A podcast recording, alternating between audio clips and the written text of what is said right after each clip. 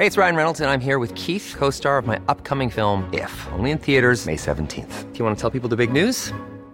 All right, I'll do it. Sign up now and you'll get unlimited for $15 a month in six months of Paramount Plus Essential Plan on us. Mintmobile.com slash switch. Upfront payment of $45 equivalent to $15 per month. Unlimited over 40 gigabytes per month. Face lower speeds. Videos at 480p. Active Mint customers by 531.24 get six months of Paramount Plus Essential Plan. Auto renews after six months. Offer ends May 31st, 2024. Separate Paramount Plus registration required. Terms and conditions apply if rated PG. Heraldo Podcast. Un lugar para tus oídos. Pues que rompimos, hasta los taquitos están más caros debido a la inflación. Esto es Primera Plana de El Heraldo de México. Si eres de esos godines o estudiambres que ama con todo su ser salir a comer a la calle con sus cuates, déjame decirte que es posible que la próxima vez que lo hagas te sorprendas cuando llegue la cuenta. Pues según el INEGI, antojitos como la barbacoa, birria, taquitos y hasta las pizzas registran una inflación del 10.7%. De acuerdo con la dependencia, el precio de ingredientes como tortillas, limones, carne de pollo, cerdo y res, entre otros, siguen aumentando de precio debido a crisis de producción derivada de la guerra en Ucrania, las sequías y las pocas cosechas que hay en gran parte del mundo y el retraso de muchas cadenas de suministros. Lo peor del caso es que según la Cámara Nacional de la Industria de Restaurantes y Alimentos Condimentados, las medidas del gobierno de AMLO para hacerle frente a la inflación prácticamente no han servido de nada. Y aunque algunos negocios se han intentado apretar el cinturón para ofrecer productos no muy caros, han tenido que adaptarse a la crisis. Sí, la inflación sigue poniéndose bastante canija y parece que no se detendrá pegándonos en donde más nos duele, la comida y los productos que compramos en el mercado o en el súper. Para el Instituto Mexicano para la Competitividad, este problema afectará principalmente los bolsillos de las familias mexicanas con menos recursos, pero aún así, nadie la libra por completo. En la casa hay frijoles, mejor nos quedamos, ¿no?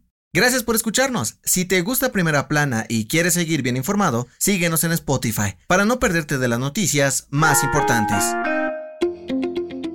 Este fin de semana, la Ciudad de México estuvo de fiesta, pues el metro cumplió 53 años de servicio. Y para festejar este aniversario, la jefa de gobierno Claudia Sheinbaum dio buenas noticias sobre el avance del proyecto de modernización de la línea 1. Según la mandataria, la obra que arrancó en julio pasado va en tiempo y forma y ya registra un 15% de avance. Ya retiraron vías viejas para poner nuevas, se están mejorando los túneles y están dejando las estaciones rechinando de limpias, para que los chilangos tengan prácticamente una nueva línea 1 del metro. Pero eso no es todo, y es que el gobierno capitalino ya se está frotando las manos con la llegada de los nuevos trenes en los próximos días, desde la ciudad de Shuzhou en China, y para todos los curiosos que quieren conocer la nueva limusina naranja, Claudia Sheinbaum dijo que lo exhibirán en algunos puntos de la CDMX para que puedan apreciarlo antes que nadie. Te recordamos que la primera etapa de la renovación de la línea 1 del metro va desde Patitlán hasta Salto del Agua y su reapertura será en marzo del próximo año, mientras que la segunda fase irá de Pino Suárez hasta Observatorio y terminará en agosto del 2023. Así que no lo olvides y toma tus precauciones.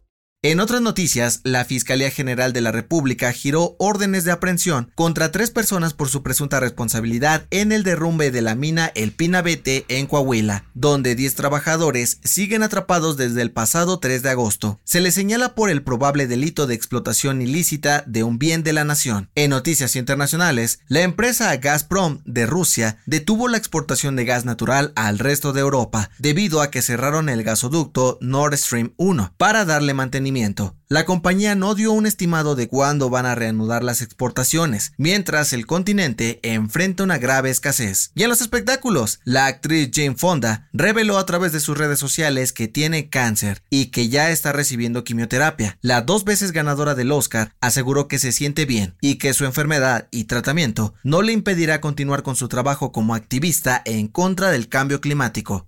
El dato que cambiará tu día. Ya chupó faros. Sin duda esta expresión mexicana es una de las más comunes para referirse a las personas que han muerto o algo que de plano no salió como queríamos. Pero, ¿sabes cuál es el origen de esta frase? En la época de la revolución, los condenados a muerte tenían derecho a un último deseo antes de ser fusilados, por lo que la mayoría de ellos pedía fumar un cigarro, ya sabes, por eso de los nervios. Pero, como estaban amarrados de las manos, solo podían chuparlo hasta que se lo por completo. Como la marca de cigarrillos más popular en esa época eran los famosos faros, rápidamente fueron asociados con la muerte, y así nació la expresión. Yo soy José Mata y nos escuchamos en la próxima. Esto fue Primera Plana, un podcast del Heraldo de México. Encuentra nuestra Primera Plana en el periódico impreso, página web y ahora en podcast. Síguenos en Instagram y TikTok como El Heraldo Podcast y en Facebook, Twitter y YouTube como El Heraldo de México. Hasta mañana.